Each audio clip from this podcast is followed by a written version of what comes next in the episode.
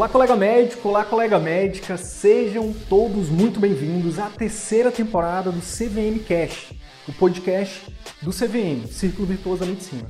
Meu nome é Wilder Sidney Guimarães, eu sou médico, educador, empreendedor e aqui eu compartilho tudo que você precisa saber para que você possa aprender a atrair, encantar e fidelizar pacientes particulares, para que você possa fazer parte dos 15% de médicos brasileiros que vivem 100% do consultório particular e o melhor, exercem a medicina como sempre sonharam. Fique agora com mais um conteúdo exclusivo. Bora pra cima!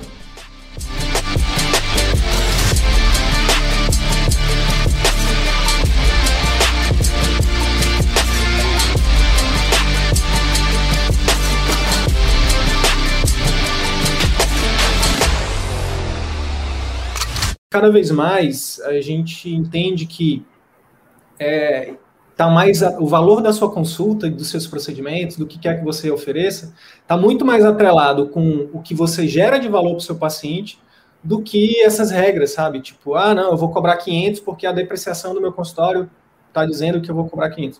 Não, mas quanto de valor você está gerando para o seu paciente? Porque se a TAMI está cobrando 400 reais na consulta e ela está tendo aumento cada vez mais gradativo de procura, significa que os pacientes é, validaram esse, esse preço né, frente ao que ela entrega. E é por isso que o CVM é, é tem crescido tanto, né, como projeto, como, é, como, enfim, porque a gente, nosso foco sempre foi, sempre vai ser em ajudar o médico a cada vez mais atender o paciente melhor.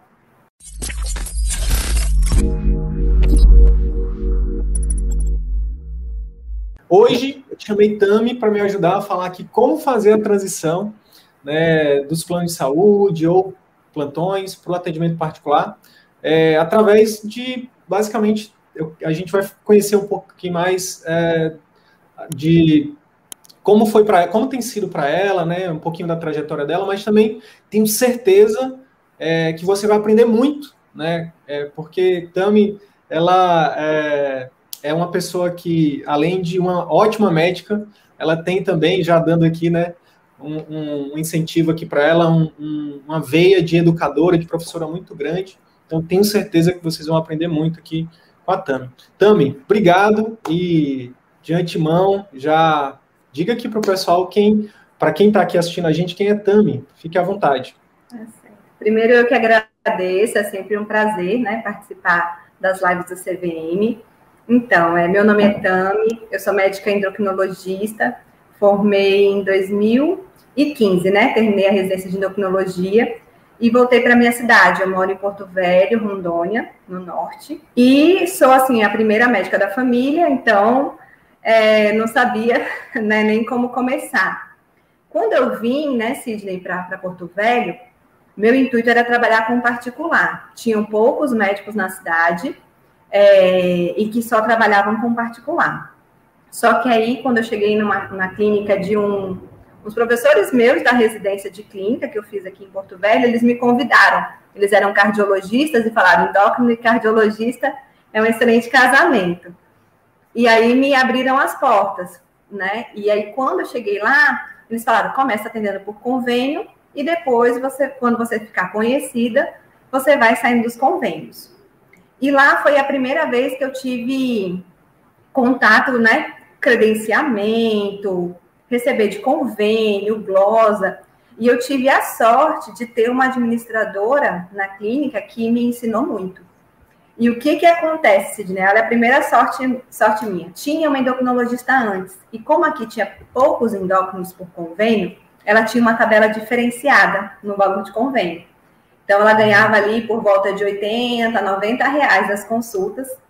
E eu, saindo de uma residência médica, eu nunca fiz plantão particular, tá? Nunca. Nunca gostei, então eu sou uma médica que nunca dei plantão, só os obrigatórios pela residência. Então eu sobrevivi com o salário da residência, com a bolsa.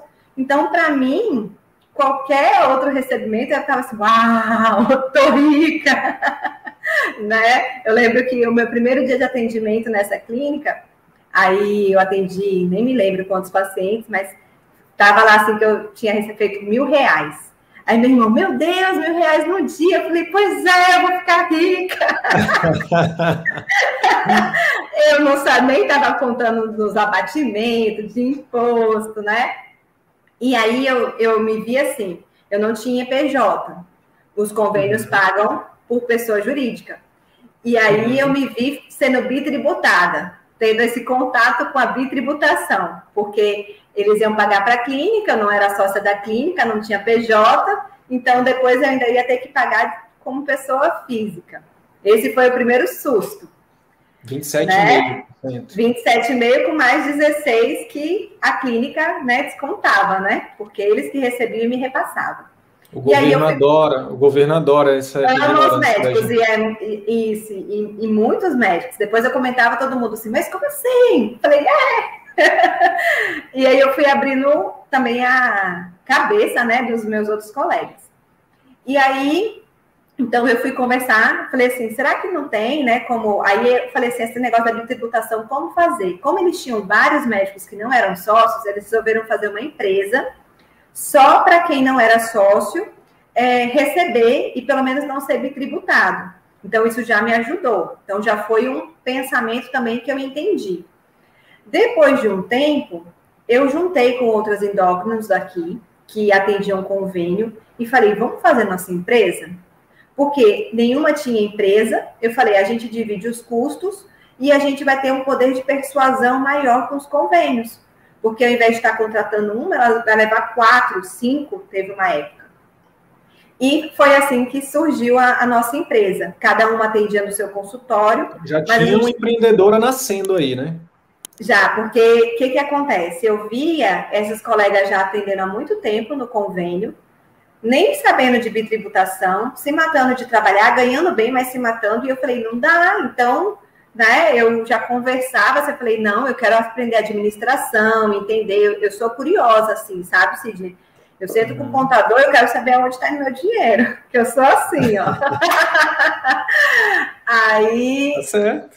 Isso. E aí, com essa empresa, eu, como administradora da empresa, eu entrava em contato com os convênios. Essa administradora da clínica ia me ajudando. E eles falavam assim, mas você que vai negociar com a gente, normalmente é uma administradora. Eu falei, não, sou eu. E eles gostaram muito de negociar com o próprio médico, porque eu sentei, eu fiz questão de, de falar que nosso atendimento era diferenciado, que a gente né, dava uma atenção, e por isso a gente estava pedindo uma tabela diferente. E com isso, fazendo com cada convênio, a gente foi conseguindo uma tabela diferente. Que hoje, para você ter noção, a nossa tabela está 150 reais na média. Isso é muito em, em é, vista é, dos outros triplo, convênios. É o triplo da média nacional, mais ou menos. Da média, né? Então, mas a gente foi conseguindo já, isso com muita já conversa. Lido, já tinha lido aí, já tinha lido, ouvido falar aí das armas da persuasão, não? Não. Era só, só, na sinceridade.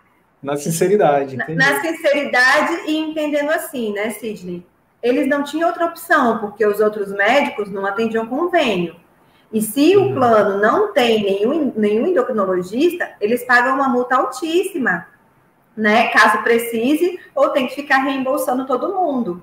Então, para eles, valia uma pena. E fora que eu falava, vocês vão ter os seus, é, seus credenciados bem tratados e vai economizar em internação, amputação, ia fazendo, né? Tudo isso que realmente é verdade. Então, eu, eu sempre fui muito sincera com eles. Só que aí tem a toda a burocracia de credenciamento que era eu. Então, manda uhum. alvará, manda isso, renova isso. E nós atendemos uns oito convênios. Então, assim, fica muito puxado. Ver, avaliar isso, a gente teve que contratar uma faturista e pedir muita cautela para a questão de glosa, né? Porque uhum. é, com consulta é mais difícil glosar. Imagino os médicos que têm procedimento, né? Mas eu tive, a gente teve que terceirizar uma faturista. Mas, então, hoje, eu sei muito, assim, lidar com convênio, ter que responder, e isso é desgastante. Eu teria que depois estar tá, tá contratando uma pessoa para lidar com isso. Só que eu não gosto muito de terceirizar. Eu entendi que eu estar tá ali conversando, eles me dão uma atenção maior do que se fosse uma administradora da minha clínica, sabe? Quando é o é. médico falando. É, então, para mim. Aí tem uma coisa muito importante, viu, Tami? Que, que aí você já estava usando a seu favor, que é você se enxergar como dono, né? Como dona, Sim.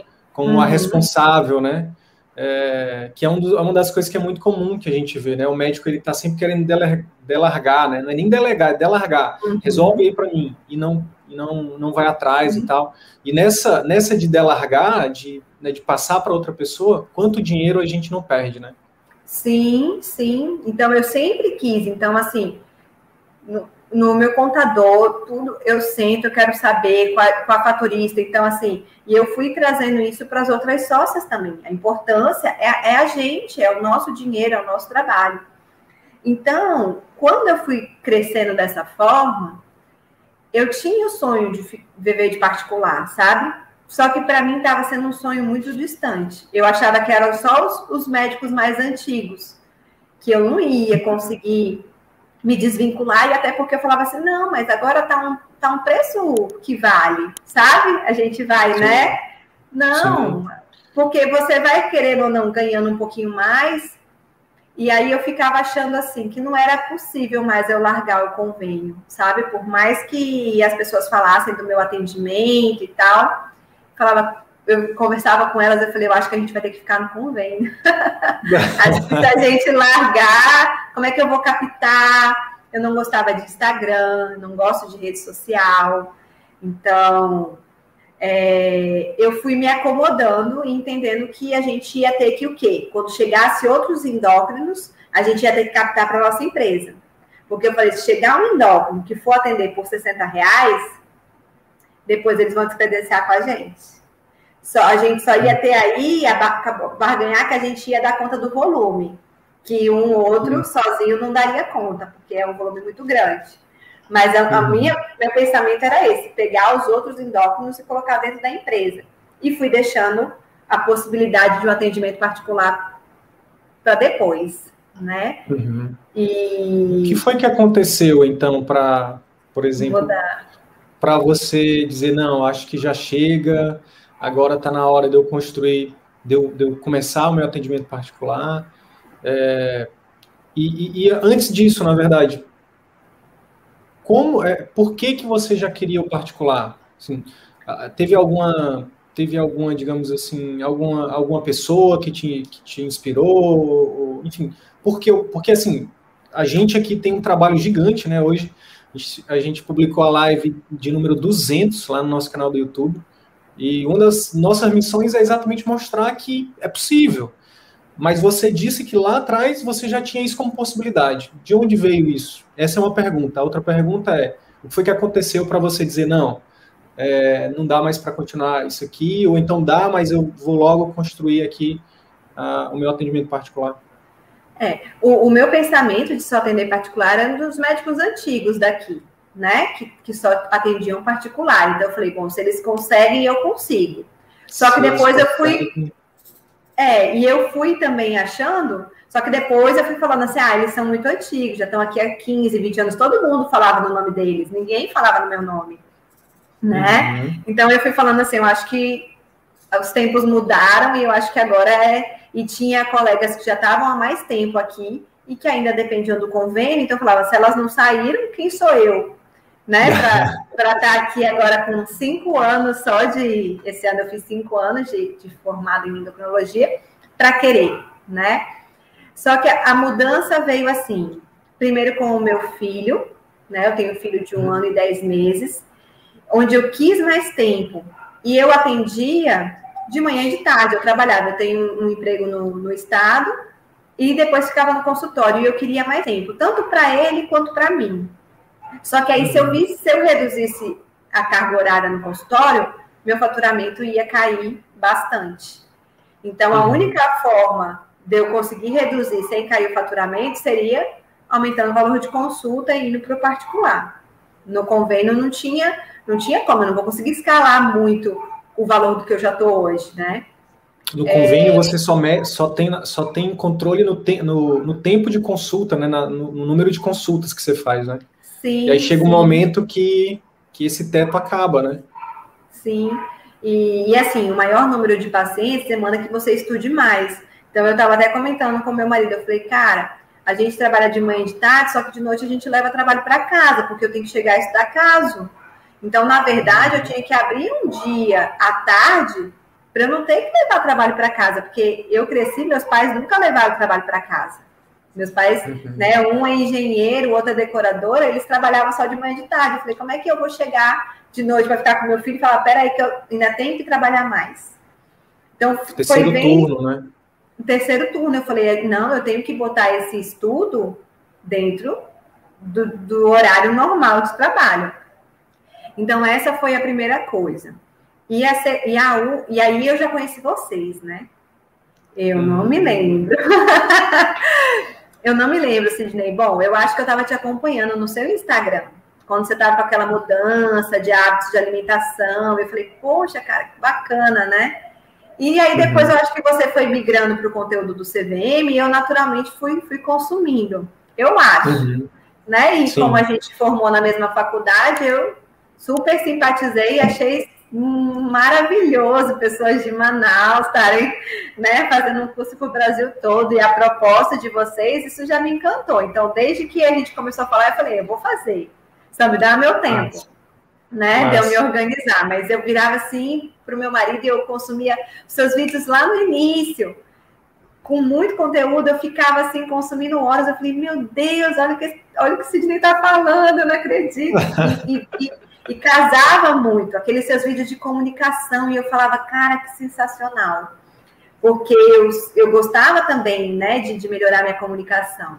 E aí uhum. vocês já foram me alimentando essa possibilidade. Eu falei, então, eu tenho alguém para me ajudar. Porque eu não ia conseguir sozinha, assim, não ia. Massa. Definitivamente. As minhas crenças... de você encontrar outras pessoas, né? De você encontrar Isso. sua tribo, né? Do mesmo repente... pensamento, que te empurram, né, que te motivam, não vai lá, você dá conta. Isso para mim, assim, a família CVM realmente, nossa, assim, é só gratidão é. mesmo.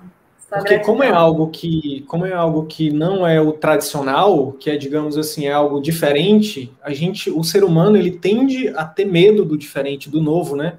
Tem até aquele filme lá, Os Crudes, eu não sei se já assististe. Sim. Mas eu Por causa de vocês, eu assisti. é incrível, e tem até o 2, né? Eu não assisti o 2. Hum. Eu assisti o 2 também. E é normal, é do ser humano, a gente tem medo do novo, né? É, tem até uma piada que eu acho que é interessante contar aqui agora. Quando trouxeram a primeira máquina fotográfica lá, o cara comprou a máquina, só que na época era aquela que, que, que era, tinha, era pólvora, sei lá, que fazia a luz aí. Quando ele. Aí parece que ele botou a câmera, e não, minto. Na verdade, ele botou a câmera e aí tinha um, um contador. Ele botou o contador, saiu correndo para a família toda lá na frente. Vamos tirar uma foto da família. Botou a câmera e saiu correndo para aparecer na foto. Quando ele saiu correndo, o pessoal nunca tinha visto, saiu correndo também. Lá, por que essas coisas? Se tu que trouxe esse negócio tá correndo, imagina.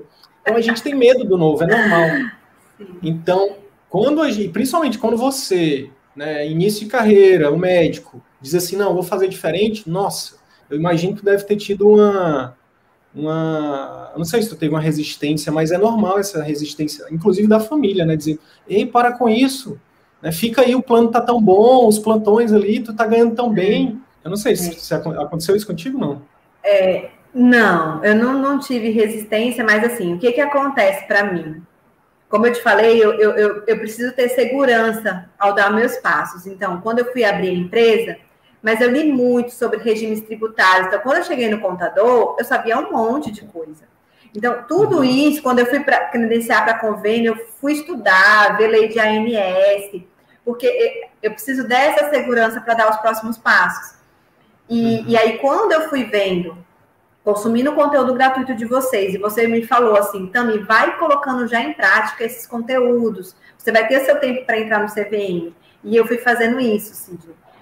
Aí eu fui, aí eu criei meu Instagram, né? Passei por essa. Eu, eu não tinha vergonha de aparecer assim, mas é, é, porque eu não gosto mesmo de estar ali com muito, muita tecnologia, perdendo tempo, né? É, uhum. Mas eu criei meu Instagram, comecei a postar conteúdo igual vocês faziam, e fui até gostando, porque a gente vai vendo a receptividade e como a gente ajuda as pessoas. E aí, o ajudar as pessoas encanta, né, os médicos. Sim. aí, eu fui, fui começando com isso, fui começando a melhorar a gestão do meu consultório. Depois, eu dei aquele grande passo ainda sem estar no CVM, que foi contratar a secretária, né, que eu contratei um pouquinho antes de entrar. E fui uhum. vendo o resultado. Então, aí eu fui acreditando que realmente era possível a, a mensagem que vocês estavam passando né? Da gente, da gente exercer a medicina como a gente sempre sonhou, porque é, na verdade não era migrar para o particular, era eu ter a liberdade de, de fazer consulta tanto de horas que eu quiser, da forma como eu né, acredito. Então, para mim foi me mostrando. Então, a importância mesmo, a minha resistência era eu preciso conhecer e ter um método para eu fazer. E vocês foram me ensinando isso assim muito bem, até naquelas aulas de transição, né, de, de, de não ir largando aos poucos, isso tudo para mim foi uhum. fundamental. Se eu, sozinha eu ia ficar só, ai, não está na hora, ai, não está. Será? e vocês falam, vai, vai, vai, vai que dá certo. então, então, é... Fala um pouquinho então, Tami, é, fala um pouquinho para a gente, depois que você, depois que você tomou a decisão de não, agora eu vou dar mais foco, né, para o atendimento particular. Como é que foi isso, né? E você então tinha lá o teu vínculo público, né, que você tem ainda, né? Uhum. É, e tinha os teus planos, os planos de saúde, esse plano que você atendia aí. Uhum. E como é que foi depois que você conheceu o CVM, né? Começou a colocar esses, na verdade você começou a colocar o CVM em prática bem antes, como você disse. É, mas quando você começou realmente, uh, tomou essa decisão, não, vou, vou contratar secretária e agora eu vou dar mais foco a isso. Como é que foi esse passo a passo? Porque eu acho que, uh, uh, eu acho não, eu tenho certeza, né? O, esse, essa transição é algo que, por ser novo, por ser né, algo que tira o médico da zona de conforto, causa esse medo. E eu imagino que você passou por isso também. E aí, é, tem 40 pessoas aqui no YouTube, né, algumas pessoas no Instagram. Como é que, como é que foi para ti, né, esses primeiros passos, né, e é, o que que você fez? Será que tu cometeu algum erro que tu não, que se fosse começar de novo, tu, tu faria diferente? Como é que foi? Bom, então a primeira coisa foi assim, é na pandemia eu comecei é, por, por, cuidado, né? Eu, eu atendo muito paciente idoso, eu fiz teleconsulta e vocês me ajudaram muito a implementar a telemedicina né? Uhum. Então eu, eu, eu ia para o consultório e fazia os atendimentos tudo por telemedicina. Em setembro, quando diminuiu a, a, a primeira onda, falei, vou voltar para o consultório. E aí o que, que, começou a acontecer? Eu não tinha minha secretária própria. É, muitas faltas, muitas faltas. As secretárias da, da clínica onde eu atendo, é, como a, a pessoa desmarcava meio em cima da hora, elas não tinham como, tendo que atender outro médico, colocar outra pessoa. Mesmo eu tendo né, demanda, elas não tinham como colocar. Então, eu estava acostumada a atender telemedicina, que praticamente não há falta, né, porque a pessoa está em casa, e comecei a ter muito horário. E eu falei, meu Deus do céu. Aí me deu o estalo, tá na hora da secretária. Porque a, uma secretária própria, ela vai conseguir fazer esses encaixes. E aí eu fui atrás da secretária, né? Eu ainda não tinha o treinamento de vocês, só que tinha trabalhado com uma secretária que a gente teve muita afinidade e é o tipo de perfil de pessoa que eu queria. E por sorte ela estava desempregada, então eu já a contratei. Isso foi em outubro do ano passado. E o meu, quando eu fui contratar, ela falou assim: ó, não quero agenda furada. Enche isso aí, porque um tempo vazio aqui no consultório é um tempo que eu estou longe do meu filho. Então, eu quero, né? E foi isso que foi. E aí, o que, que aconteceu? Antes eu atendia cinco, seis particulares, mais ou menos num mês. Era isso, Cílio. Uhum. Quando a, a Ineide entrou, minha secretária, no outro mês já foi dez. Aí eu olhei e falei assim: não, isso aqui deve ser porque a pandemia está melhorando, muitas pessoas perderam o convênio, né? Sorte aí, de principiante. É, falei em outubro, aí conversava com as outras, todo mundo estava melhorando particular, e falei, ah, então não é só eu. Aí em novembro, tipo, acho que foi 14. Aí eu, peraí. e aí eu fui vendo, a minha agenda não ficava mais furada, né? No início de novembro a gente entrou no CVM, e aí logo que a gente entrou no CVM, eu falei para o meu marido, aguenta as pontas que eu preciso maratonar essas aulas aqui, porque eu sou assim, eu compro o curso, esses cursos online, e eu assisto tudo, rapidamente, porque eu quero sugar os professores naquele tempo que tá, então eu, eu, eu não sou daquelas que assiste depois, não. Então eu, eu só assistia isso. Não tinha Netflix, não tinha nada, era só o CVM, né? O tempo todo. E ia colocando o máximo de coisa em prática, né? Discutindo lá na, na nossa comunidade. E fui vendo cada vez aumentar mais. E aí eu fui vendo, cara, isso tá dando certo. E assim, qual era o meu medo também, Sidney? Ter consulta de primeira vez, mas não ter a fidelização dos retornos, porque consulta de endócrino você tem que ir bastante. Obesidade, você uhum. quase volta mensal. Um diabetes uhum. controlado a cada quatro meses. Eu falei, cara, quem que vai ficar pagando tanta consulta particular assim no ano? O pessoal paga um cardiologista que vai uma vez no ano. Então, o meu medo era essa fidelização. E com uhum. as técnicas de encantamento e de consulta, eu acredito que eu fui favorecendo essa fidelização. Então, eu fui vendo os pacientes voltarem. Então, chegavam novos, mas eu fui vendo aqueles mesmos rostinhos, né? E aí eu fui falando, então eu acho que dá certo. E aí chegou assim o momento de eu, de eu ter que decidir. Eu falei, eu preciso de mais tempo para o consultório. Aí eu sentei com meu marido e falei, e aí, eu largo os convênios ou largo o SUS? Eu falei, porque eu, os três vínculos que eu já falava assim, eu tenho três vínculos, particular, convênio e SUS. Não era só consultório e SUS, eu já tinha mudado esse pensamento. Aí a gente sentando, pesando, né? Ele falou: bom, então, convênio você pode voltar a qualquer momento. Não, não, é, não é assim, mas, mas pode acontecer e você pode voltar. Um concurso é mais difícil, né? E, e naquela época, assim, também não estava tão fácil desvincular do Sul, sabe? Por causa da pandemia, eles pesavam se você podia pedir exoneração ou não. E, e onde eu tá, onde eu estou no momento da pandemia, né? Meu trabalho já está adaptado, então eu falei, não, então vamos. E aí tá, é outra sacada também que eu falei. Eu preciso, na verdade, sair dos convênios. Por quê? Porque talvez alguns pacientes meus dos convênios vão virar particular. Se eu continuar com convênio particular, eu estou fazendo concorrência para mim mesmo. Porque uma pessoa, um paciente que gosta de mim, mas que tem convênio, ele vai continuar indo pelo convênio. Então, eu não ia ter depois como aumentar, eu só ia poder captar, gente, ou dos convênios que eu não atendia, ou de quem não tinha convênio. Então, para eu aumentar a captação, eu pensei, eu tenho que deixar o convênio, que é meu concorrente. Tu estava concorrendo contigo mesmo, né?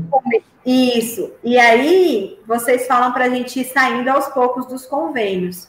Como eu tenho essa empresa com outras colegas, isso não é possível. A gente já colocou isso porque tem convênio que paga mais e convênio que paga menos. E a gente falou, ó, bônus e ônus, todas vão atender todos os convênios. Não dá para selecionar, eu quero só esse porque paga mais, paga mais rápido, não glosa.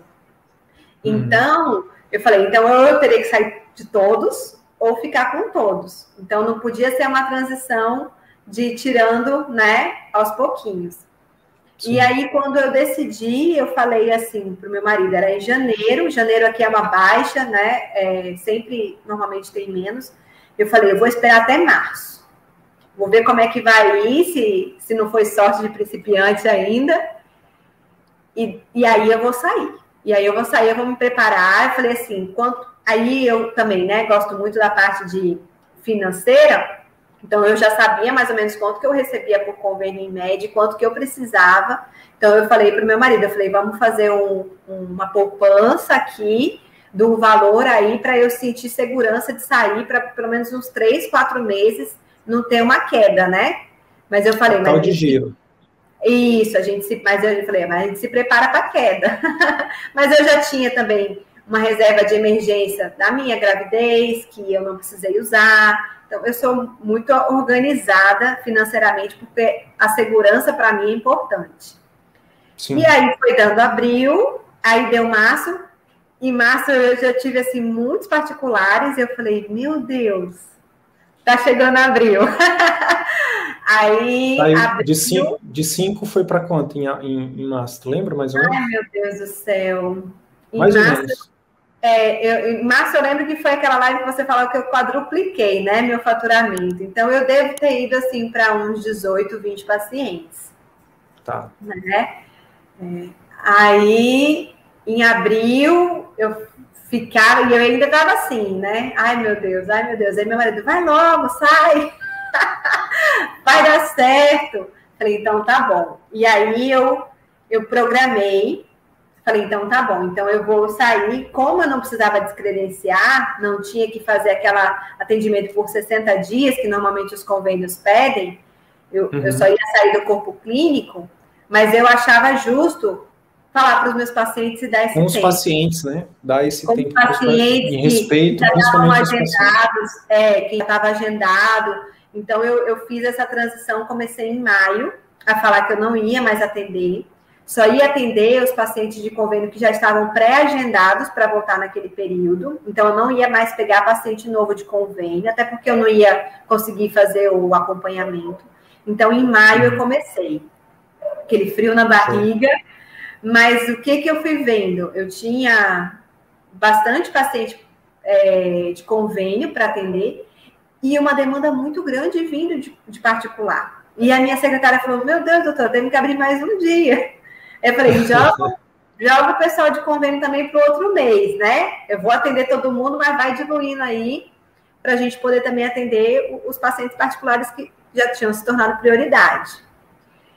E aí, assim, uma estratégia que eu pensei, o medo, né? De, de, meu Deus, será que os pacientes vão me deixar do convênio? Pacientes muito queridos, que eu já acompanhava há muito tempo, então eu tive que trabalhar muito isso em mim, porque eu não queria deixar. E, e quando eu falava que eu estava saindo, eles, nossa, doutora, eu não acredito. E eu chorava junto com eles e falava, meu Deus, eu não quero perder esses pacientes, né? Eu sou muito agarrada com os meus pacientes. E aí, o que, que eu fiz? Eu falei, eu vou dar um desconto para que eles se programem, quem quiser ficar comigo, né? Então, eu dei um desconto de 20% no valor da minha consulta. E comecei a educar eles em relação a reembolso, que muitos não conhecem, né? Então, existe uma, uma, uma lei da ANS que quando você vai consultar com um especialista, você tem que conseguir essa consulta dentro de 14 dias, né? É, e aqui a demanda é muito grande para o endocrinologista. Mesmo a gente, a nossa empresa, quando você ia, não tinha às vezes vaga para 14 dias. Então, eu falei, ó, então, se você quiser continuar comigo, você pode falar, ó, eu liguei para os outros endócrinos que atendem o convênio e ninguém tem dentro de 14 dias e eu quero então ir num particular porque eu preciso ir nesse tempo. Então, eu fui educando eles também a saberem o direito deles, como, né? Poxa, Sim. o convênio é super caro. Então, eles têm que saber que é direito deles eles terem uma consulta com um especialista dentro de 14 dias. Se isso não é possível, esse convênio tem que oferecer uma outra solução, sendo normalmente você vai no particular e a gente é, te reembolsa, né? E aí uhum. também de acordo lá com, com os critérios de reembolso de cada convênio. Então eu fui explicando isso para eles, me colocando à disposição, né, de, de se precisar de relatório para reembolso. Muitos aqui, eles pedem para a gente carimbar a nota fiscal. Então, eu já estou carimbando todas as notas fiscais e dando declaração de comparecimento né? Já resolve, uhum. mas deixo eles abertos para o que precisarem. E aí eu uhum. fiz esse desconto, só que eu falei, eu, não, eu tenho que ter um, um, dia e uma hora para acabar com esse desconto, porque como é que vai ser, né? E aí eu dei uhum. seis meses, né? Falei, seis uhum. meses vai dar para eu acabar alguns é, tratamentos, para poder encaminhar, dá para a pessoa se organizar. Sim. E, pela minha surpresa, muitos pacientes falaram, vou ficar com a senhora, não abro mão. Ai, Cid, isso foi assim. Ah, isso foi muito emocionante, porque você vê assim, pacientes falando assim que, que acreditam no meu trabalho e que, né, e que confiam e que, que vão Sim. continuar. E eu deixei muito, eu fui assim, ó, em qualquer momento, se ficar pesado, porque eu entendo, tá tudo bem, você me fala, eu faço um relatório, as outras endocrinologistas são maravilhosas, né? Então eu, eu deixei uhum. essa, essa liberdade. E, e muitos continuaram comigo. Então foi sensacional isso, sensacional. Então acabou que eu achei que ia ter uma queda, que eu ia diminuir dia de atendimento, e isso não aconteceu até agora. Então a gente já está né, no meio de julho, a minha agenda já está quase cheia desse mês, e, e eu não consegui reduzir os dias que eu até queria sair do sábado de manhã, mas por enquanto não, não vai dar. É, então, foi dessa forma. Em julho, eu ainda, em junho, eu ainda atendi alguns pacientes. E amanhã eu vou atender minha última paciente de convênio. Depois não tem mais nenhuma. Já finalizei a agenda, né? E. Olha essa fotinha aqui. essa foi de um dia sensacional, Sidney. Essa daí foi Fala. quando. Ah, Fala um pouquinho dessa foto aí. Ai, dia. ai. Então, essa foto quem me deu esse girassol lindo foi uma paciente. Eu atendo um casal e ela veio para emagrecer e ela falou assim, doutora, infelizmente eu não vou poder continuar com a senhora nesse momento, mas eu vou voltar. E agradeceu, a gente acompanhava eles há dois anos, né? E, e nesse dia ela foi a primeira consulta, e depois foi esse tanto de cheque aí de de desafios de pacientes que não estavam conseguindo né, as metas e outras que estavam dobrando as metas e, e eu percebendo ah, que eu estava conseguindo exercer a medicina que eu sempre sonhei. Né? Então eu fui até no seu, no seu direct e agradeci, porque é, eu sempre quis né, atender dessa forma, e eu acho que muito mais do que ah, a transição do particular, não, é isso aí, ó Todo dia eu vou para o consultório hoje, assim, vou atender só oito pacientes, então eu posso me entregar, né? Me entregar, assim, para eles com, com tudo, assim. Ai, foi fantástico esse dia. Esse dia eu... foi emocionante. Essa foto aí eu vou imprimir, vou guardar para mim como um dia muito especial. Que massa, que massa. É, Tami, é, só para gente, só para gente, acho que a gente fez um storytelling aqui até agora, né? só para a gente fazer um check aqui, é, você falou que antes era cinco, seis pacientes. Como é que foi o último mês? Só para a gente dar um check aqui de resultado. O último mês foi, acho que foi 38 ou 40. 40, ou, né? Então saiu de, é. de 5 para 40 em quantos Sim. meses, mais ou menos? 5 para 40, é, de setembro, né? Setembro, outubro, para agora. Seis meses? Sete meses? Sete, oito meses, né? Sete, oito meses. Sete, oito meses. Tá. É. Então você falou o seguinte: a gente, a gente fez um check aqui do número de pacientes e, e a gente falou da foto. Mas é, o que, que você tange, tan, traria, o que, que você consegue trazer de, de benefício para a doutora Tami, né, que vai além desse aumento do número de pacientes, né, que vai além do número de, de faturamento que isso significa? É, o que, que isso tem de fato impactado na tua vida, assim? Primeiro, Sidney, que com a proposta da, da consulta que encanta do CVM e as técnicas né, de persuasão, que são importantíssimas a gente usar com os pacientes, eu tenho melhorado muito a adesão ao tratamento, os retornos. Então, assim, eu, eu tô, Acho que é por isso também que está tendo tanto, tanta procura, porque os meus pacientes têm resultado e fazem boca a boca, né? É, e, e ver esses resultados que eu não tinha antes, era aquele negócio daquela queda de braço com o paciente, e agora não. Com as técnicas né, que a gente aprendeu, quando eu vejo os pacientes falando, não, tá tudo bem, vou fazer. muito bom, muito bom. O tempo, eu ficava sempre um pouco agoniada. Antes eu atendia 40 minutos. E sempre uhum. passava, e sempre passava. E agora meu consulta é uma hora, meu retorno é uma hora. Então eu tenho bastante tempo para atender. Ter a minha secretária própria tirou muita energia que eu tinha de conferir a agenda, de avaliar. Então, muita coisa eu tenho aprendido a delegar, porque é, é, é uma tarefa também, né? A gente aprender a delegar. É, uhum. mas eu tenho ensinado para ela o jeito como eu quero que os pacientes sejam tratados. Porque às vezes ela entende, eu falo assim, Neide, eu quero assim, quando eles olham para você, eles se sentem acolhidos, nunca julgados, eu trato muito obesidade, né? Então eu quero assim que, que você trate eles assim como sua mãe, como sua mãe, assim.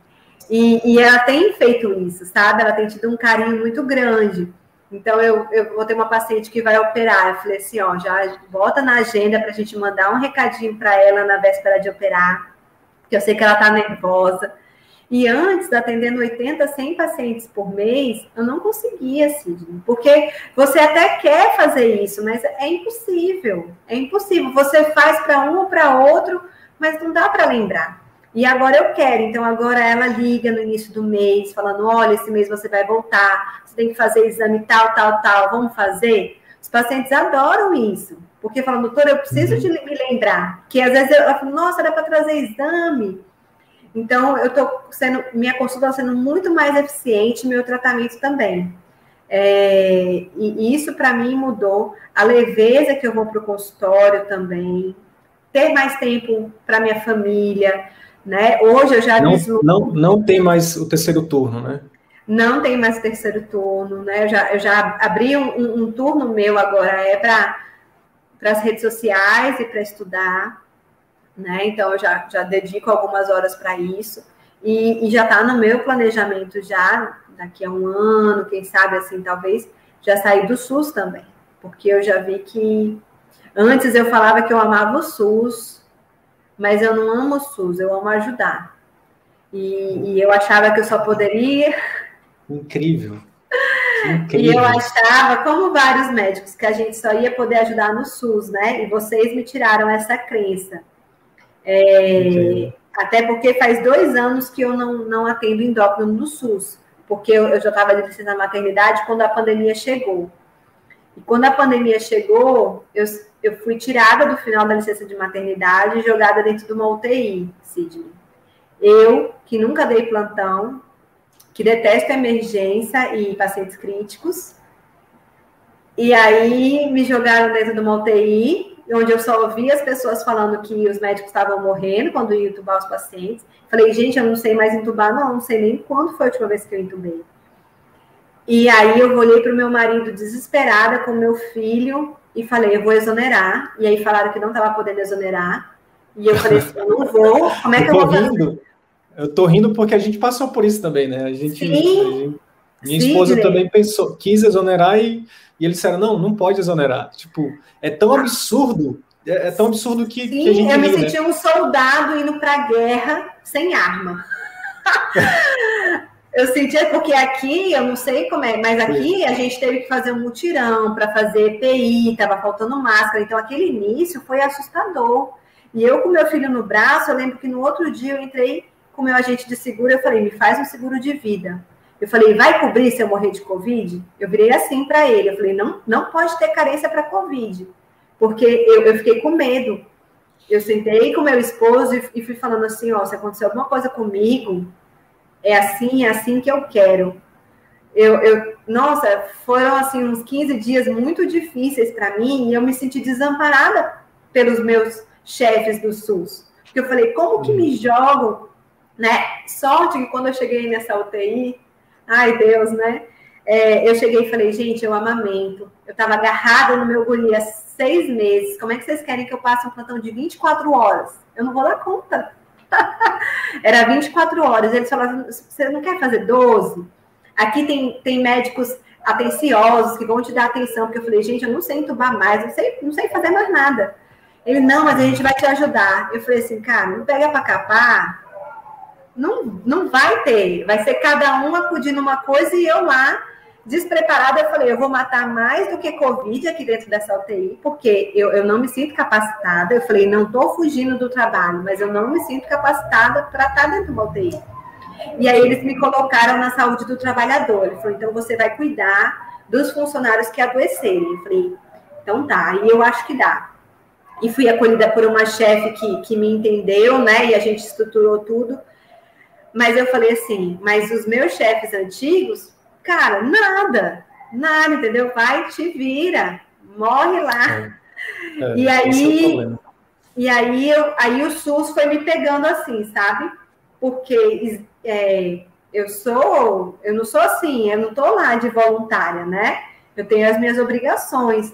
No, na minha gravidez também eu tive que ter um atestado de três dias, Sidney, é, para repouso. E aí eu falei, né, com a diretora clínica, olha, eu preciso de três dias. Eu nunca tinha colocado atestado, né? E ela falou, eu falei, já desmarca os meus pacientes, eu já, né, agoniada para os pacientes do interior não, não terem que se deslocar e, e não serem atendidos. Uhum. E ela falou assim, ó, oh, mas você tem que passar na junta médica. Eu falei, junta médica? Mas eu já estou aqui com atestado. Ah, não, mas é porque a junta tem que conferir e tal. Eu acho isso um, um absurdo, sabe, Sidney? Sim. É, igual concurso médico, né? A gente lá no SUS tem que ir, dando laudo para concurso médico. Eu falo, mas já não tem a junta lá, então não é médico? Sim. Deixa que eles avaliem, né? Mas, enfim, Sim. as burocracias. E aí, nessa junta médica, Sidney, eu tive que ficar três horas em pé, esperando para mostrar um atestado para médico, para falar assim, ah, é isso? Não, não, não, não, tá bom. Eu falei, eu precisava de repouso, eu fiquei três horas em pé. Aí, para mim, essas coisas, sabe, já não dá mais, já não dá mais. Então, eu falei para o meu marido, eu falei, Sim. e depois de tudo que eu aprendi no CVM, como é que eu vou fazer uma consulta em 15 minutos, Sidney? Impossível. Impossível. Então, eu já estou trabalhando também para sair do SUS, porque eu entendi que eu posso ajudar essas mesmas pessoas de forma ou mais, muito ou mais, mais né? sim, mas eu achava que só tinha o SUS, Assim como um monte de médico acha que só pode fazer a, a, a caridade de ajudar, né? No SUS. E vocês me abriram a cabeça para não. Não preciso sim. disso. Né? E, então já está no meu radar aí sair do, do SUS também. Tem, tem um curso de insulinoterapia que está aí também para nascer. Né? Isso, né? se Deus quiser, vai nascer. Muita gente, muita gente vai ser beneficiada disso também, colegas médicos, pacientes. Sim. Incrível, Tami. Pô, primeiramente, parabéns, viu, pela tua evolução, evolução incrível. Parabéns por ter. A gente, uh, a gente tem sim um método, né? Tem o passo a passo mas uh, o que, que, a gente, nesses últimos dois anos que eu, que eu estou à frente desse, desse projeto, o que, que cada vez mais fica claro para mim é que quem geralmente tem mais resultado não é, não, é, quem, é quem, obviamente, executa o método, mas antes de executar o método, tem uma coisa que que que está ali no inconsciente, que às vezes nem a própria pessoa consegue enxergar, que é que são as crenças, que é como a pessoa enxerga o mundo. Então, por exemplo, é, antes da a Tami de antigamente amava o SUS e agora a Tami de hoje ama ajudar. Isso é uma coisa que muda totalmente o jogo, né? E isso te distrai, isso te deixa livre, né? Isso te quando você quando você consegue ressignificar uma crença como essa, você se torna livre, né? Inclusive para ser quem realmente você é. Quantos colegas médicos hoje, Tami, infelizmente, estão ainda presos ao que eles não são. Estão presos ao que alguém disse que ele tinha que ser, é, o que ele tinha, ou como ele tinha que agir, né? Seja um professor, né? Lembra do teu professor que falou assim: daqui a, daqui a, daqui a 10 anos, quando você ficar conhecida, aí você vai conseguir. Né? Então, se você. O que é crença? Crença é acreditar. Se você acredita nisso, adivinha o que é que vai acontecer? Você vai ter que esperar 10 anos para poder né, real para chegar o momento de você dizer, ah não, agora eu posso acreditar em mim, agora eu tô, agora eu tenho a permissão de acreditar em mim. E, e o que vai mudar, na verdade, é que você vai depois de 10, você só vai perder tempo, porque lá daqui a 10 anos não é assim, tipo, você vai ter que aprender, você vai ter que aprender o que você não sabe ainda sobre encantamento, que agora você sabe, né, sobre gestão, sobre burocracia, sobre, enfim, sobre tanta coisa que a faculdade não ensina. E que, poxa, algumas pessoas tem um colega aqui, o José Augusto, que falou que tem 39, 39 anos de, de, de formado. Ele demorou 39 anos para poder aprender o que hoje você aprendeu em menos de um ano e está colocando em prática e tem resultado. E a gente honra o José pela história dele, pela, pelo, pela jornada dele. Cada um de nós tem uma jornada, né? Mas o CVM existe, pessoal, para dizer para você o seguinte: você não precisa esperar tanto tempo para exercer a medicina que você sonhou, né? É, você não precisa esperar tanto tempo para ser quem você realmente é, para poder ajudar as pessoas como você realmente pode, para fazer a medicina de alta performance, né? Podendo de fato, né? Fazer o seu melhor para o seu paciente e para você, qualidade de vida, por que não? Ser bem remunerado, por que não? Né? Qual o problema, qual o pecado que é isso? Então, Tami, parabéns, principalmente, não só por ter colocado o CVM em prática, parabéns por ter superado cada uma dessas crenças que te paravam, que te, que te impediam de ser quem você é, né? de, que te impediam de ser feliz, de ser realizada, de ter satisfação com a profissão todos os dias. Dito tudo isso, eu queria, eu queria voltar um pouquinho, e aí agora eu quero que você é, é, é, eu quero, digamos assim, eu quero extrair um pouco mais de insights da tua história, tá? É, uhum. Primeira coisa, eu queria que a gente fosse exatamente nesse negócio que eu falei de crenças, né? De tipo, quando você falou lá no início, você falou algo que, assim, é, o que eu entendi, tá? Se eu tiver entendido errado, você pode me, me corrigir. É, você, você disse assim, se eles demoraram 10 anos para conseguir, quem sou eu que não tenho 10 anos ainda para cons conseguir. É, como é que você, isso para mim é uma crença de não merecimento, né? De, de uma pessoa de uma pessoa que naquele momento estava com a autoestima baixa. E, e eu eu eu estou trazendo isso à tona porque hoje você venceu isso, né? E eu já passei por isso também. Acho que a maioria de nós passa por isso. Como é, o que, que você diria para um colega que, que hoje passa por isso, que talvez não, não acredite nele ainda, que não, não tem esse merecimento ou não tem essa autoconfiança necessária para dar esse espaço. O que, que você diria para ele? Como é que você lidou com isso? Então, é, essas pessoas eram, foram os endocrinologistas, os endocrinologistas que me inspiraram, né? Foram os meus professores. Então, eu tinha eles assim, tipo, cara, atendimento maravilhoso, né? Tempo. Há 10 anos atrás, quando eles chegaram, era diferente, agora né, tem muito médico mas eu acho que realmente a gente tem uma baixa autoestima, né? É, eu, eu sabia que eu era boa, que eu fazia uma consulta boa, mas eu nunca achava que era bastante para eu cobrar o valor de uma consulta particular. Então, uma das crenças, eu acho que era essa questão do valor. Quando eu cheguei, como é que eu precifiquei a minha consulta primeiro? Eu liguei, vi a média que as pessoas, a pessoa cobrava, conversei com, com o pessoal da clínica, ah, é uns 250 na época. Eu falei, então tá bom. Ganhava a micharia da bolsa para mim, quando eu fazia os cálculos, eu, cara, tá, tá bom demais, né? Uhum. E aí depois, quando a gente montou essa empresa, falaram, vamos subir para 300, que a nossa consulta tá barata. Então foram sempre elas que iam me empurrando, né? Ah, agora vamos para 350, porque é inflação, isso, mas nunca foi sugestão minha aumentar. Eram sempre das outras colegas que, que iam. E eu falava assim, meu Deus, será que a minha consulta aqui hoje é 400 reais? Eu falei, cara, será que minha consulta vale 400 reais? 400 reais é muito dinheiro. As pessoas não vão pagar. E tanto que eu tinha vergonha quando as pessoas vinham me perguntar quanto que é a sua consulta. Eu, 400 reais. Falava bem baixinho, sabe? Com vergonha, porque eu falava, gente, a pessoa vai falar assim, essa médica facada, né? Então, assim, é, é, nossa, mudar isso mudou mês passado, viu, Cine? Porque até lá eu jogava para minha secretária falar o valor, porque minha secretária falou assim: ah, 400 reais aqui, ó. Fala numa simplicidade, eu falo assim: meu Deus, será que ela não acha minha consulta cara, não? e, eu, e eu achava, né? Mas aí eu fui tendo os feedbacks dos pacientes vendo as melhoras dele, vocês entrando na minha cabeça, de falando assim, o que é 400 reais para uma pessoa que, que teve remissão do diabetes, né? O que é 400 reais uma pessoa que teve um controle da tireoide está conseguindo trabalhar? Uma mulher que está morrendo de calor e eu fiz uma terapia de reposição hormonal e ela está conseguindo viver normalmente. E aí eu fui melhorando, sabe? Fui melhorando e fui colocando no papel também quanto que custa consultório, essas coisas, e fui vendo que os 400 reais não eram meus, né? Tinha muita dedução aí. Mas fui trabalhando aos poucos. E aí eu até falei no nosso último encontro, né, que, que eu comecei a perceber que a minha consulta é muito boa, que eu agrego muito valor para o paciente, mesmo quando eu não dou resultado, eu estou ali firme.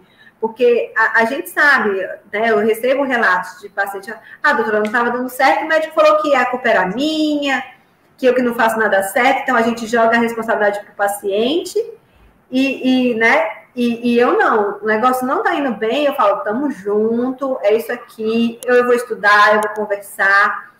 Então, eu fui vendo o meu valor. Eu fui vendo pacientes de Covid que falavam, doutora, quem cuidou do meu Covid foi você. É, porque eu fiquei internado, me deram alta e pá, ninguém falou que eu tinha que fazer exames pós-Covid, fazer reabilitação. Então, eles iam vindo, eu com o tempo na consulta, preocupada né, com essa parte, e indicando, não, então vamos para físio, vamos para isso. Conversava com as minhas amigas pneumologistas, né?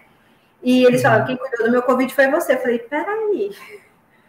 Então eu, eu fazia um extra, né? De outros uhum. profissionais que, que não estavam, né? É, é, resolvendo o problema dos meus pacientes. E aí eu fui entendendo meu valor, fui entendendo que o valor da minha consulta é justo pelo que eu entrego, e fui tendo medo, não, não tenho mais medo, vem no meu direct, eu pá, falo mesmo. E, e, aí foi isso que eu falei, eu entendi o meu valor e que eu não preciso de 10 anos de experiência. Né? Hoje a gente, a gente recebe também muita gente falando, doutora, eu prefiro médica novinha, porque eu acho que eles têm mais atenção, estão mais atualizados, e aí eu falo, bom, deve ser difícil ser um médico mais velho hoje, porque vai ter essa crença de que ele está desatualizado, às vezes sem ser, né? E, sim, mas sim. os pacientes têm pensado isso. Então, não é fácil a jornada, mas é de, de ver valor mesmo. Você falou que uma das coisas que mais que, que, que você, assim, são vários fatores, mas um dos fatores que você acredita que os pacientes têm fidelizado é a tua consulta. É, tem muita gente que acha que a consulta já é incrível, Tu não acha que a tua consulta também já era incrível? Ou, ou foi que mudou então? É, o que, que você falaria para essas pessoas que acham que a consulta é incrível e que não entende por que, que os pacientes não voltam? A minha consulta era boa, mas eu não tinha as técnicas é, de. Eu tinha a técnica de escuta, mas não essa escuta com técnica, né? É, então, eu não conseguia, né? Como alguém perguntou ali, eu não conseguia fazer persuadir o paciente para que ele fizesse o tratamento. Então, quando eu coloco para ele assim, o que, que você espera do meu tratamento?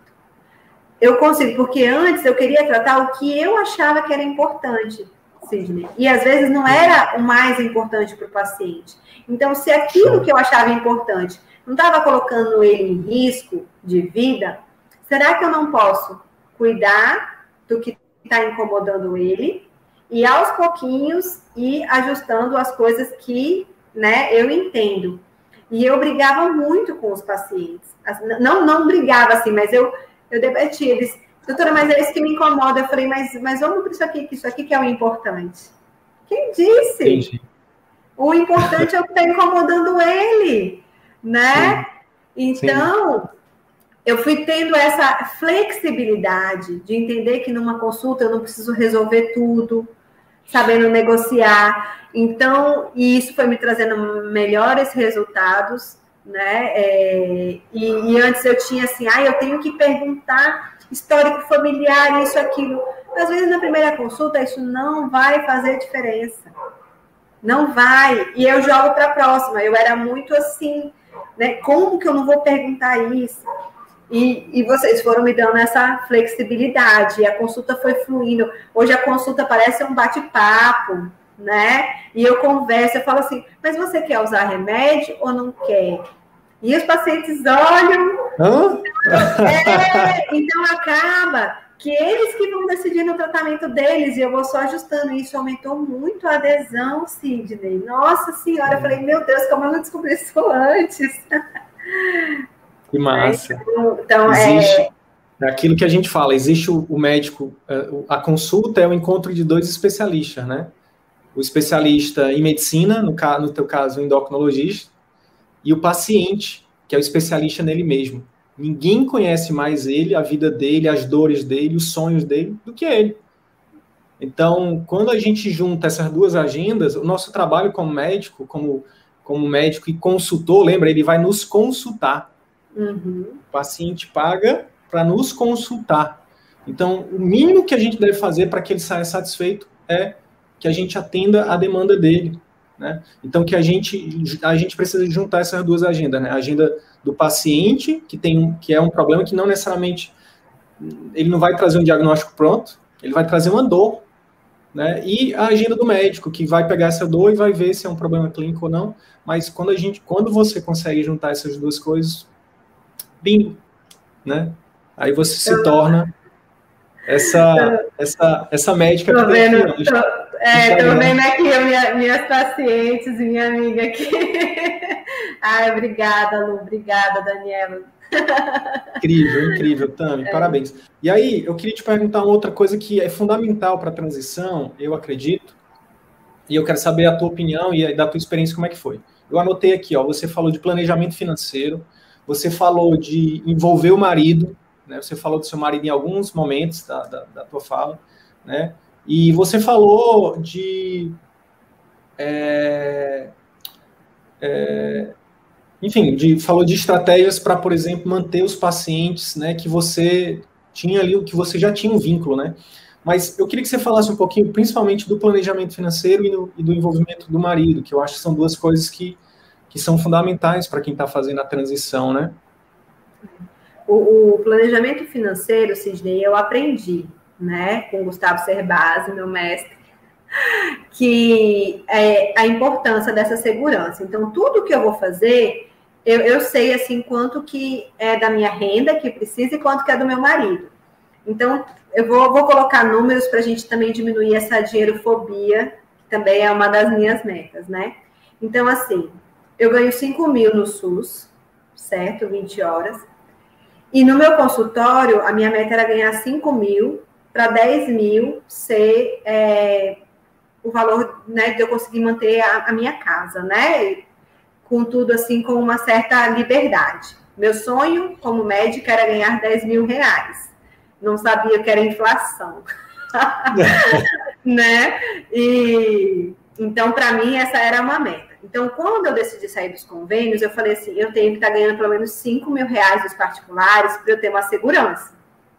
Então, eu falei: uhum. quanto tempo será que eu devo levar? Eu falei: vou botar de três a seis meses. Então, se for três meses, eu preciso de 15 mil reais numa poupança para eu ter uma segurança, né? De uhum. não, faltar nada em casa, tudo. Então, eu fiz essas estratégias. Então, aos poucos, a gente foi economizando e juntando esse dinheiro. Tem até uma live que você fez com um rapaz sensacional, que eu não lembro o nome, que eu assisti ela três vezes. Davi Augusto. Para ter, ter coragem, porque tudo que ele falou eu já sabia por conta do curso do Cerbasi que eu fiz. Mas eu assisti três vezes para ter coragem de fazer o processo. Né? E eu já falei, já, aí eu tô com dinheiro, eu falei, ai, Henrique, vamos aumentar para seis meses. Ele, não, também vai dar certo. Ai, meu Deus. E então a gente foi juntando esse dinheiro, a gente reduziu, né, algumas contas, a gente já vem fazendo isso. Então a gente sabe que nessas transições algumas coisas a gente vai ter que é, diminuir, né, para juntar. Uhum. E ah, mas isso aí me dá muita segurança, porque se tudo uhum. der errado, já tem aquele dinheiro, dinheiro da secretária, né, para eu manter. E aí você fala em relação ao meu marido, né? É, eu vejo muitas colegas, né, dizendo que é difícil, porque às vezes o marido fala: "Não, tá bom, você vai largar". E eu acho que pra, se a gente está com insegurança e o nosso parceiro está também, vai exigir mais, né, de você. Uhum. E graças a Deus o, o meu marido é, é, dentista, empreendedor, então na verdade ele é muito mais tranquilo do que eu. Ele vamos que dá certo, a gente se ajeita. Então para mim foi muito importante, porque o CVM tem uma carga horária muito grande, né, Sidney? São muitas aulas. E, e, e, mexe na sua cabeça, e você quer sentar e planilhar e ver e puxar. Então, quando eu decidi fazer, eu falei, Henrique, eu vou fazer e eu preciso de tempo. Então, aos sábados, né, ele ficava com o nosso filho, ia para minha sogra e eu ficava estudando. Então, um dia de imersão nosso, eu já falo, eu nem fico com o Gustavo. Mesmo que seja aula só à tarde, de manhã eu fico vendo, refletindo, mexendo, visualizando para ver como que eu posso é, usufruir o máximo nas aulas. Então, eu me preparo todo, toda vez para os nossos encontros. Eu nunca, ah, chego lá, uhum. eu já sei o que, que eu quero discutir. E, então, é, ter ele do meu lado foi, foi muito importante. E, e a gente estava até falando que ele, como dentista, muita coisa do CVM agrega para ele também. Sim. Né? Sim. E, então, então, ah, lembrei, gente... lembrei, lembrei do que, que a minha equipe falou também, que a gente tinha que ah. mandar um link de renovação para eles também. Ah! Boa! Boa, eu já falei para o meu marido, eu falei assim, ó, oh, novembro eu vou renovar a mentoria, então você paciência comigo. Porque exige muito, né? É, mas, mas ter ele, assim, é fundamental. Então, ele assistir aula comigo, discuto, né? Falo, olha esse insight, ele, bora, vamos colocar. Então, a, a, ajudou bastante, assim, é, ter ele do meu lado, me apoiando. Incrível, incrível. Ó, é, é, pessoal, essa, essa live que a Tami falou de, de, planejamento financeiro é uma das, uma das 200 lives que você tem acesso gratuito lá no nosso canal do, do YouTube. Você pode também ter acesso através do nosso podcast. Você pega trânsito, você vai é, escutando enquanto dirige, você vai na academia, bota lá o podcast também. Você vai lavar louça, bota o podcast. Tem colegas que é, até postaram, até postei no, repostei, né? É, pessoal tomando banho, ouvindo podcast lá no banheiro. Enfim, chega de desculpas, entendeu? Chega de desculpas. Eu sei que todo mundo tem um tempo muito escasso como médico, mas quando a gente né, tem esse, essa quando a gente toma a decisão realmente de, de é, exercer a medicina com excelência, de ter mais qualidade de vida, né, de, enfim, de fazer a medicina que a gente sempre sonhou, a gente tem que realmente dar um jeito. Então, embora responder essas perguntas aqui, ó, tem umas perguntas interessantes aqui, uhum. ó. A Fabiana está perguntando o seguinte: na transição, você inicialmente atendeu por um valor de particular menor que o valor particular que já praticava? Não, Fabiana, eu mantive o valor de 400 reais, né? E aí, como eu falei, para os meus pacientes de convênio, eu dei 20% de desconto por seis meses. Então, hoje eles pagam é, 330, né? Até outubro eles vão ficar nessa tabela. Depois de outubro, todo mundo vai ficar como 400. Isso, e eu queria só reforçar isso, Tami, que isso é, é incrível, porque a gente não é muito fã de desconto no CVM, tá, pessoal? mas existem algum, alguns, algumas exceções, e nesse caso é uma exceção. Por quê? Porque esse paciente, ele já disse sim para você, né? Ele, ele te escolheu, querendo ou não, tendo outros médicos de convênio e tal, é, ele te escolheu. Então, é, é, digamos assim, não é uma pessoa qualquer, é um paciente que já é seu, né? É, então, assim, é uma estratégia interessante, né? E essa estratégia também de dar um tempo também é incrível também, porque você você dá esse benefício, mas né, você dá um tempo para isso, né? E aí você é, realmente os que realmente tiverem comprometimento, que quiserem realmente continuar com você, vão ficar. É, é uma das coisas que a gente tem falado muito, né? Para poder quebrar essa crença de que você não não pode cobrar, ou que cobrar caro, os pacientes não vão, não vão vir e tal. Que é o seguinte: a, a gente precisa, na verdade, aprender a escolher o nosso paciente. Né? Eu tenho certeza que esses pacientes que a Tami, que, que fez a Tami chorar, que não quiseram ficar, eram pacientes que ela também tinha escolhido. Né? Eram pacientes que ela, que querendo ou não, a gente faz uma troca né, na consulta, né, Tami? Então, o legal do atendimento particular também é isso, é a gente escolher o nosso paciente. Então, é, é, o paciente que, é, por exemplo, que ele está disposto a pagar um valor para ir com você, aquele valor não é só um valor financeiro, ele é um valor de comprometimento. Então, só isso já aumenta a taxa, já aumenta a chance dele ter mais, dele ter mais adesão. Por quê? Porque ele vai pensar assim, poxa, não é a doutora Tami, né? Eu, pô, a consulta dela é 400 reais. Então, assim, eu preciso fazer esse dinheiro valer. Além do mais, eu, eu quero voltar lá com ela e quero, poxa, quero é, mostrar para ela que eu estou conseguindo e tal. Então, o, o, valor, cada vez mais eu entendo isso, Tami. E eu tenho certeza que você tem, tem, tem implementado isso, você tem visto isso também, que quanto mais a pessoa paga, mais ela se compromete para fazer. Né? Não, é, não é à toa que, que quem é aluno CVM da mentoria tem tem resultado também incrível. Por quê? Porque né, tá, tá botando dinheiro ali, né? Tá tendo né, com mais comprometimento. É, e então, uma coisa. Pode falar. Depois de falar assim sobre o desconto, né? É que era uma coisa que me incomodava muito no início, era assim, que médico dá 50% de desconto. Aí meu marido falou, onde que você consegue 50% de desconto? Eu falei, é com médico, só.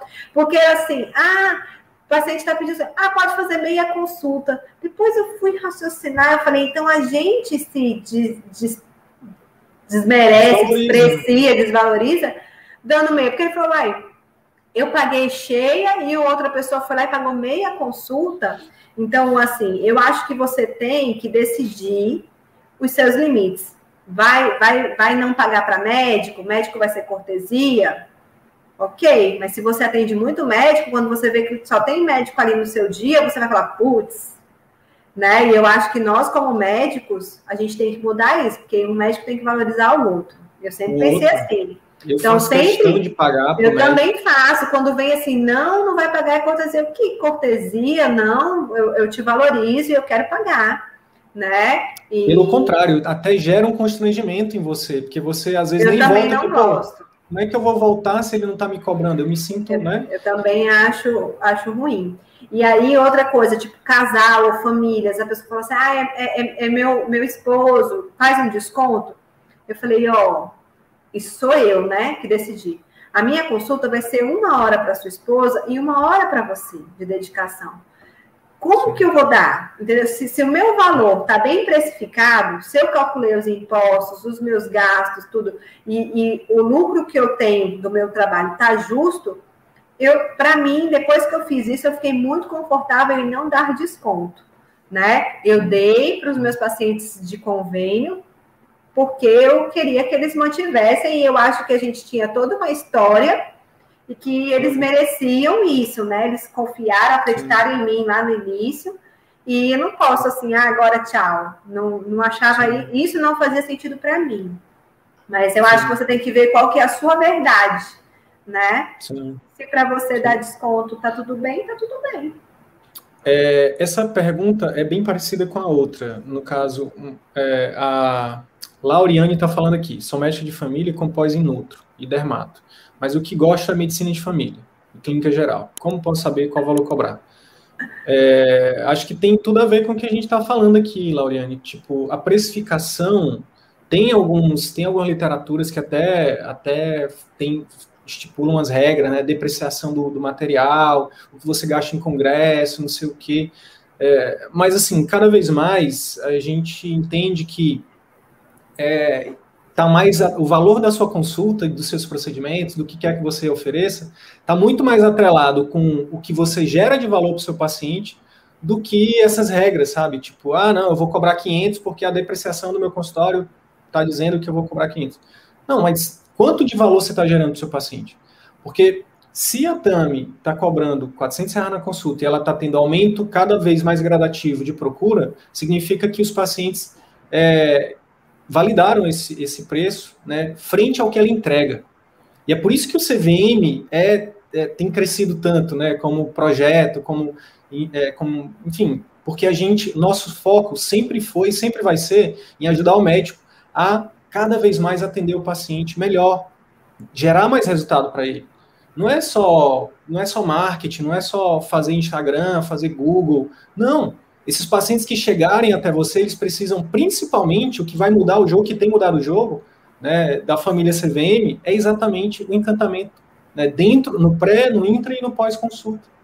É você fazer o que a Tami está fazendo, né? De verdade, se importar com o seu paciente, né, flexibilizar, mudar, né, mudar o modus operandi. Se você tem 20 anos de formado, você aprendeu medicina de um jeito. A gente está aqui te, te, te sugerindo, te oferecendo te recomendando repensar isso. Né? Não para você esquecer tudo que você aprendeu, não, mas talvez usar isso melhor em favor do seu paciente. Né? Quando você fizer isso, Lauriane, se você, você pode começar cobrando 300, sei lá, vê a média de mercado aí, cobra a média de mercado, não cobra nunca abaixo.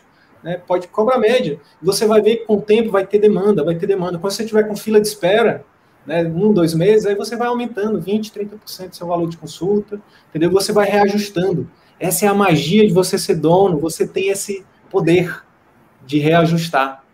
Diferente lá do plano, né, Tami, que você tinha um teto. Diferente Sim. do SUS, que você tem. Só pode reajustar uma vez por ano, né, no, no convênio. Sim. Diferente do SUS, de, de outros lugares, que você já chega lá e eles dizem quanto que vale a sua hora de trabalho. Né, que a gente. E que isso nunca deveria ter acontecido. Né? A gente nunca deveria ter abrido mão de quanto que vale o nosso trabalho, de como a gente deve fazer o nosso trabalho. Né? Nós, essa é a bandeira que a gente levanta aqui. Não somos nenhum, de, de forma nenhuma contra os planos de saúde ou contra o SUS, ou qualquer, ou qualquer outra empresa, qualquer outra instituição. Nós somos simplesmente a favor do trabalho médico de qualidade. Como lidar com a olhadinha? Como é que tu tem lidado com a olhadinha, Tami, no teu, no teu dia a dia aí? 400 reais. uma vez eu fui, Sidney, num dentista e tinha uma plaquinha. Consulta, tanto. Olhadinha, tanto. Todas as formas como o paciente falava, né? Mas é só uma perguntinha, uma dúvida.